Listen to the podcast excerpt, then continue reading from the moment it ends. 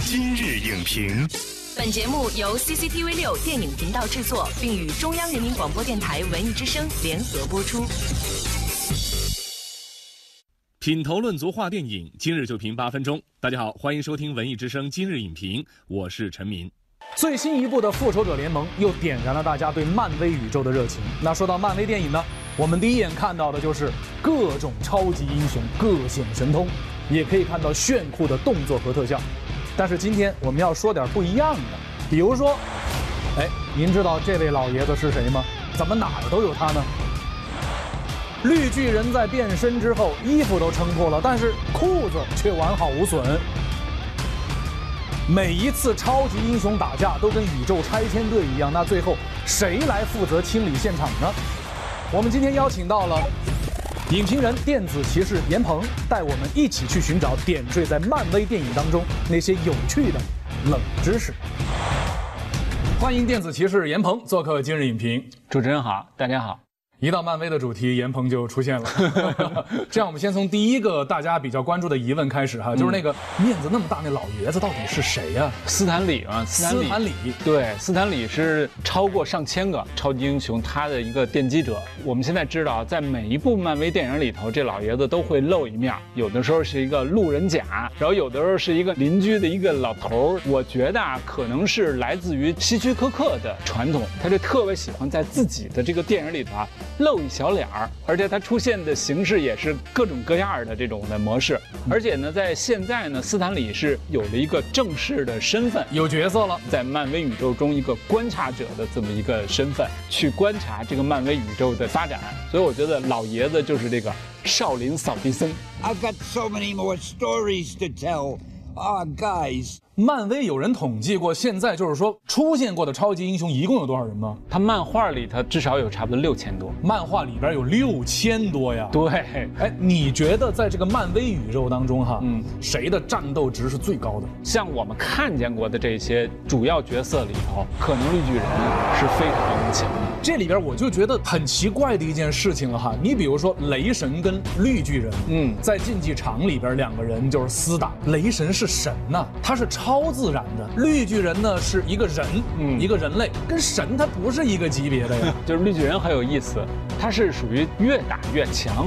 它是有好几个变身的阶段的，它能有更强大的这种体力。对，就是它不断的进行这个变化。那这儿就出现了另外的一个可以说是冷知识吧。绿巨人他每次变身一下子砰就长大了，他那裤子为什么撑不过呢？什么材料做的？这个原来漫画里头其实是个 bug，开始是没有解释的，就是说电影把漫画不怎么考虑的这个问题给补上了，说它是一种高弹力的涤纶。They were the stretchiest pair they had. I'll take my chances. 其实这个咱们中国也有，嗯，你看那孙悟空变大变小的时候，他也没考虑过他虎皮裙的这个问题，对不对？是啊，包括蜘蛛人也是，对吧？对对，就他那身小衣服怎么就能够？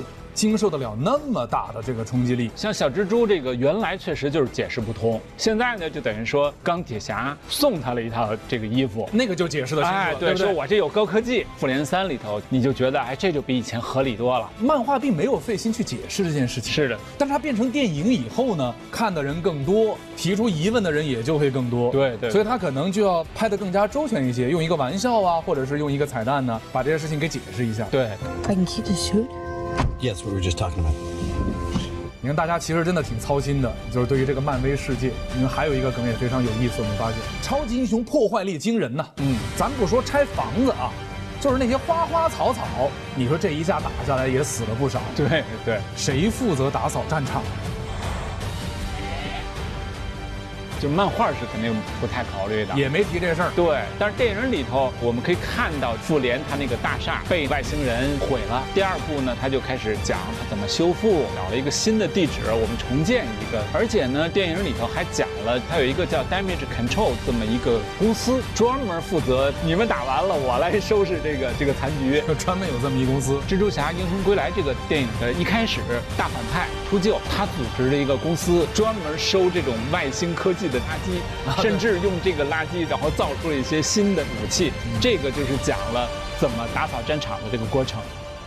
These alien bastards are tough. You got to use the stuff they use. 这一次的《复仇者联盟三：无限战争》啊，呃有的观众说呢，这是一部劫道片儿。那灭霸呢，在夺取这六颗无限宝石。那实际上呢，这些宝石在电影当中的设定，好像和漫画相比也发生了一些变化，对对对，是吧？这个是做了哪些调整呢？最重要的这个功臣啊，应该就是说《复仇者联盟一》的导演乔斯韦登，因为在漫画里头啊，其实这些宝石有的是没有说清楚它到底是怎么回事儿的。但是在电影里头呢，这么拍以后呢，他就把这几颗宝石和其他人物的一些所谓的宝物啊给结合起来了。这样就能把这些人贯穿起来。比如说，美国队长里头，在这个雷神里头都看到过那个宇宙魔方。复仇者联盟二的时候，嗯，他其实就告诉我们了，这就是无限宝石中的一个，这是一个电影独特的一个创造。他把宝石。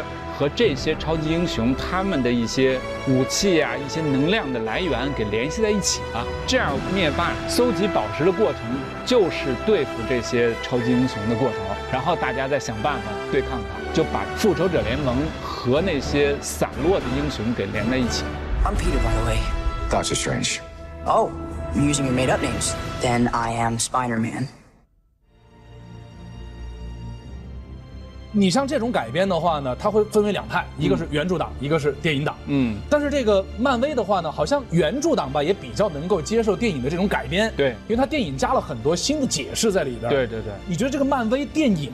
相对于原著做的这些改变和调整，能够带给我们一些什么样的经验呢？因为电影里头大家看的时候啊，会比较注意逻辑这种东西，所以这个我觉得是漫威做的比较好的地方。主干很清楚，角色呢跟漫画里头呢没有大的变化，但是一些小的地方呢填补了空白。这是不是所有就是原著改编应该注意的一个原则？是的，是的。你比如说我们很多电影，它原来是有小说文本或者是有漫画文本，有的时候呢会把这个东西变成一个掣肘的事情，所以我们在进行一个电影的创作之初就要想到，我们要拍的是一部电影，嗯，而不是单纯的把这个漫画或者是文字进行影像化。对，它就是完全是从电影出发，然后从电影的逻辑。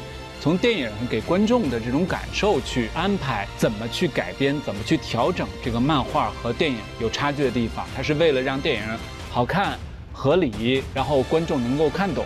我觉得这个思路是非常的重要的。好的，感谢电子骑士严鹏给我们带来的精彩分析。热门电影当然可以有冷门知识，他们或许是创作者的无心之举，但是呢，也博得了观众的会心一笑，或者是呢，引发了大家的一种探究的行为。这种行为本身是非常有意思的，但是不要忘记，内容扎实、值得挖掘的影片本体才是一切的基础。本栏目视频内容，请关注 CCTV 六电影频道，周一到周五每晚十点档《今日影评》。